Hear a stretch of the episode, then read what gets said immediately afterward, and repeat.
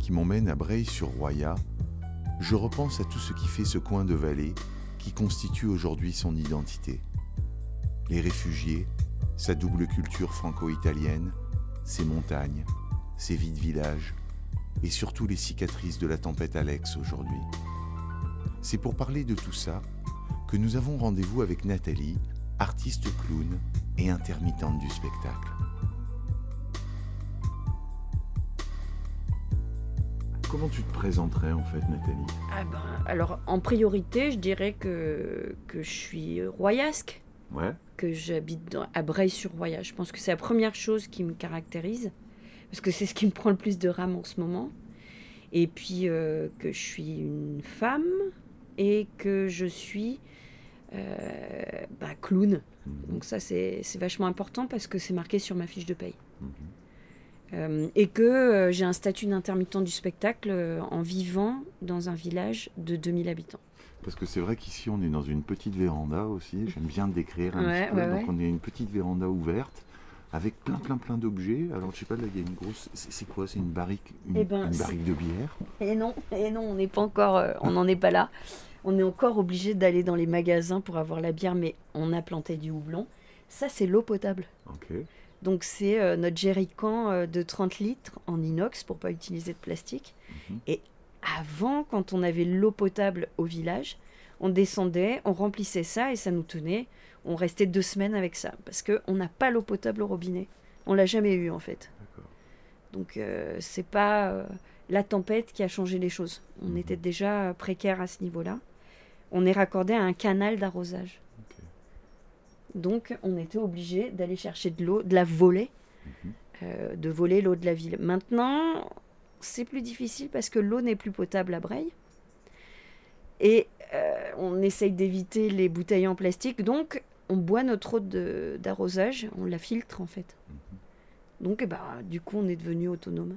Et alors dans cette petite véranda, il y a aussi, euh, mais il y a aussi des présentoirs avec euh, des bouquins et des calendriers. Il y a aussi des plantes. Il y a aussi, euh, il y a un chat qui dort sur un petit canapé avec une magnifique peau de bête bleue. Une moumoute bleu turquoise. Mhm.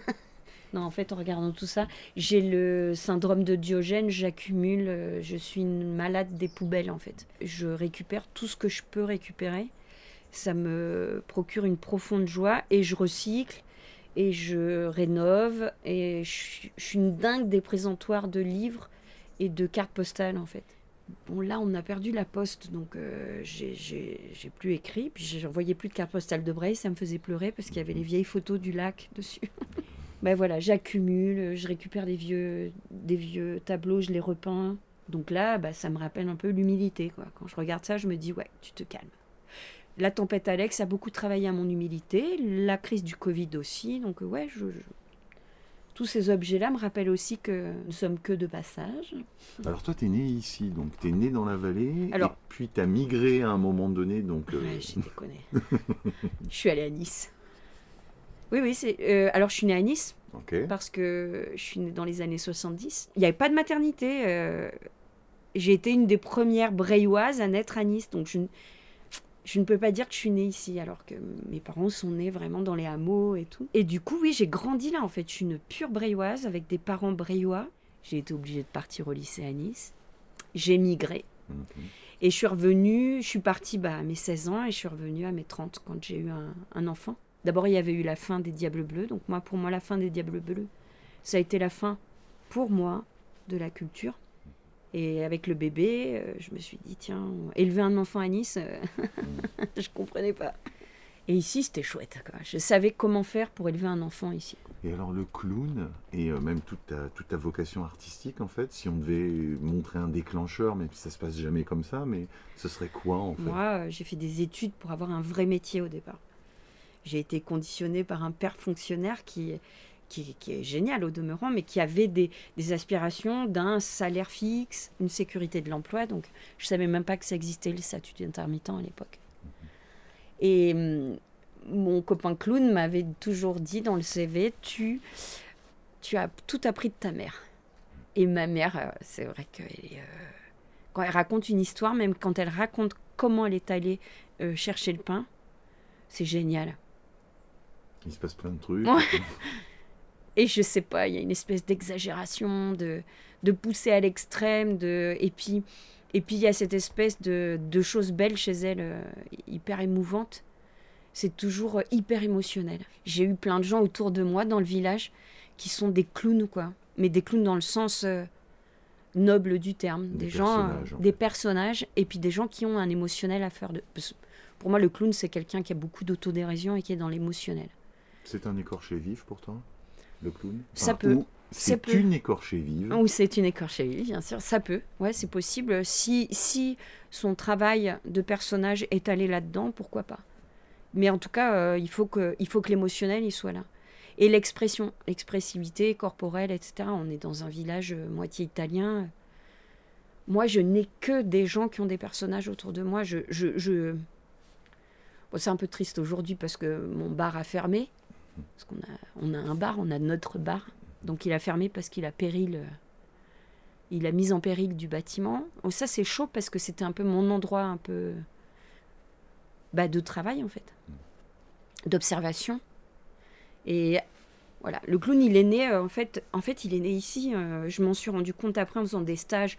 Après je ne pouvais plus être un menteur et de pas avoir de CV. Il fallait que je me forme.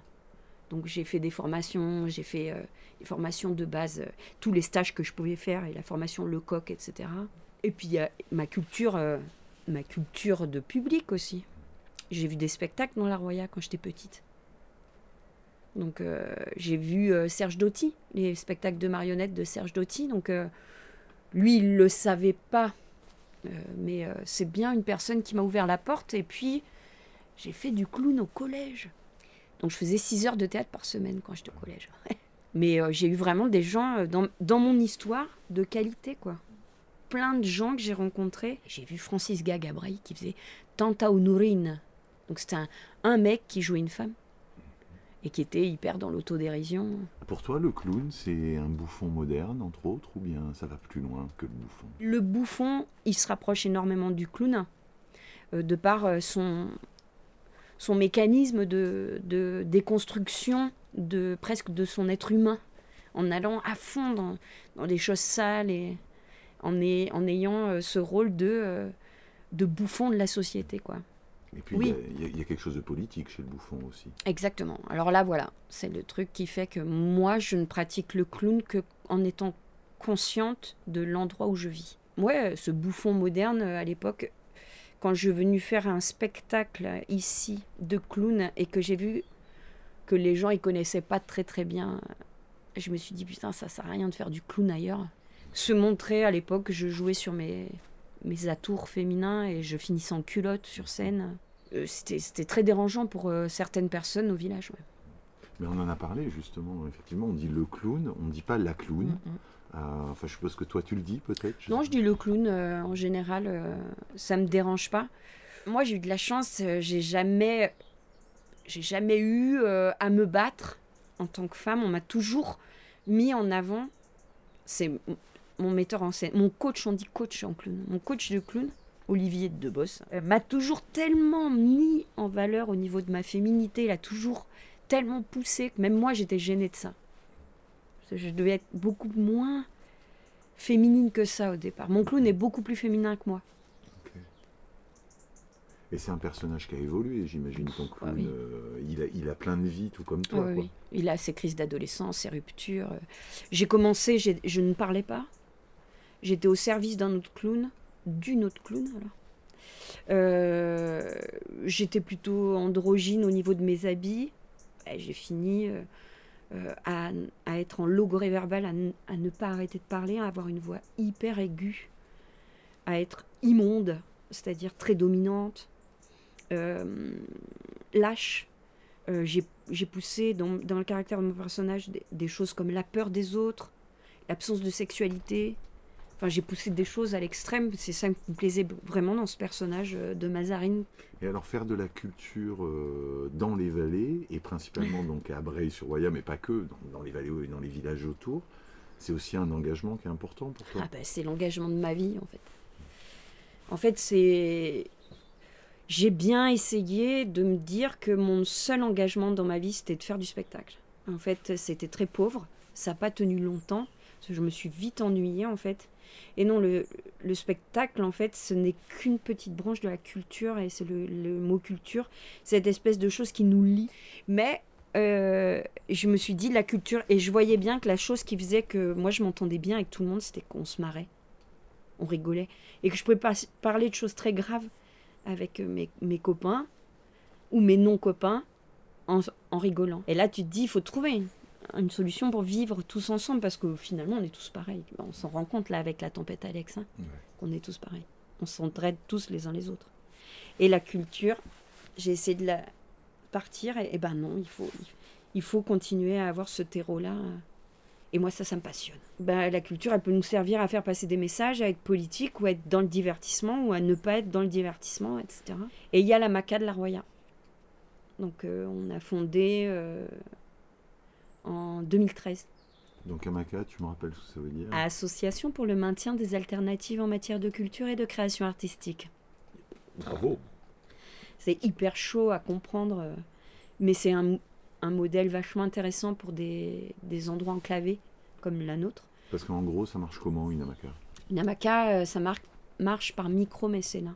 Des gens qui ont un peu plus les moyens que d'autres, qui donnent de l'argent, mais qui attendent rien en échange. Donc c'est une enveloppe financière qui nous permet d'avoir une vie autre que les subventions. On n'attend pas de subventions. Et après, il y a une politique à l'intérieur de la MACA. Il y a une dizaine de personnes qui s'occupent de, de faire de la programmation. Et puis tu as de l'accueil à résidence aussi. Mais alors justement, donc avec euh, le Covid, la, tempête Alex, euh, la crise migratoire, la crise qui, a toujours, euh, qui est toujours là aussi, la culture, elle est quand même très mise à mal là, par, par, des décisions politiques. Ouais, bah alors c'est sûr, là du coup, on a pris cher parce que bah, annulation, etc., etc. Mais un, des premiers trucs qui a été fait après Alex, c'est à Carrosse euh, le Forum Jacques Prévert et la salle Juliette Gréco qui ont décidé de faire un cabaret euh, avec euh, tous les comédiens qui ont joué bénévolement. Et je crois que la recette, elle a dépassé les 8000 euros pour faire un chèque à la maca. Et ben ça, ça va nous permettre de faire de, encore plus de théâtre dans les écoles. La culture, elle devient essentielle, aussi essentielle que toutes les choses que le supermarché. C'est-à-dire que d'un coup, le train devient essentiel, puis c'est notre seul axe avec l'extérieur. C'était une ligne qu'on voulait couper, qu'on voulait supprimer, bah, sans ça, on serait foutu là. Il va falloir à un moment donné qu'on revive ensemble et, gérer cette espèce de choc post-traumatique. Et la culture, elle va être bénéfique. Par contre, euh, ça tombe sur nous, on est les premiers. Malheureusement, euh, ça risque de tomber ailleurs et ailleurs et ailleurs. Comme le service public, on a vu que sans la poste, sans euh, l'EDF, sans toutes ces choses qui sont devenues privées, eh ben, on n'était pas dans la merde on a vu que bah, la culture, elle faisait partie bah, du top 10 des, priorités, en fait. Ça me rassure de voir que des gens dans mon village avec lesquels d'habitude, quand il n'y a pas Alex, quand il n'y a pas... on n'est pas d'accord politiquement, bah là on tombe sur un terrain d'entente. Parce qu'on voit que le bien commun, la collectivité, c'est-à-dire qu'on soit de droite ou de gauche, le collectif, la solidarité, la culture, l'entraide, c'est fondamental. Comment t'expliques que dans les grandes villes, le langage, euh, pardon, les, les princes qui nous gouvernent soient aussi sourds à, ce discours-là, quelle que soit leur obédience hein, Moi, je pense qu'il y a eu l'aveuglement du côté euh, Côte d'Azur. Je pense que quand monsieur, le prince de Nice, et moi-même parlons de culture, on n'a pas le même mot. Lui, il parle de, de show business. Lui, le mot culture, c'est euh, c'est des enveloppes qui te noieraient. Euh, il n'a il a pas bien compris encore que les toutes petites compagnies étaient le ciment de tous ces petits quartiers. Moi, je pense que euh, même au niveau de l'urbanisme, il n'a pas tout compris. comment on comprend que c'est Aurillac qui a un des plus grands festivals de théâtre de rue avec un climat aussi dégueulasse et en ayant inventé le parapluie, alors qu'à il y a trois jours de pluie par an? Et qu'il n'y a pas de grand festival de théâtre de rue. Pourquoi? Mais c'est bien finalement parce que tu n'es euh, pas du tout aigre euh, dans ton discours. Ah c'est très étonnant, euh, ça me fait très plaisir. Hein. Mais euh, d'abord parce que je crois que j'ai beaucoup rencontré de gens aigres et que je les ai identifiés très très vite parce que moi, quand j'ai commencé le métier, je l'ai commencé pour payer mes études. Donc le jour où j'ai touché de l'argent pour faire 45 minutes de spectacle, Moi, je pleurais. C'est pas possible. Moi, j'ai toujours été tellement heureuse de faire ça, tellement.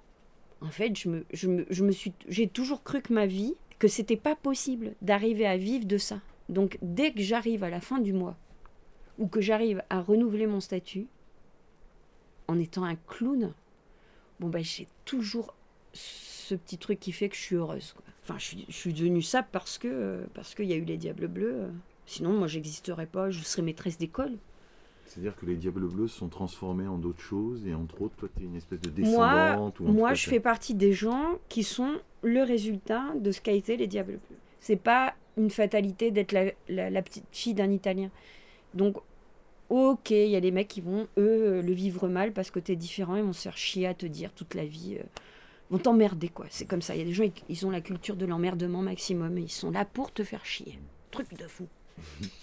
Mais ouvre-toi à tout, quoi. Ouvre-toi à tout. C'est sûrement ça qui fait que on, fait de l'artistique.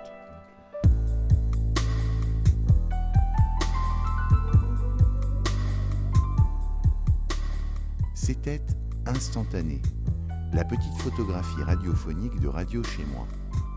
Nous étions aujourd'hui avec Nathalie Massiglia. Merci à elle et à Raph pour leur accueil touchant et chaleureux. Merci aussi au musicien Masquite pour ses boucles lancinantes.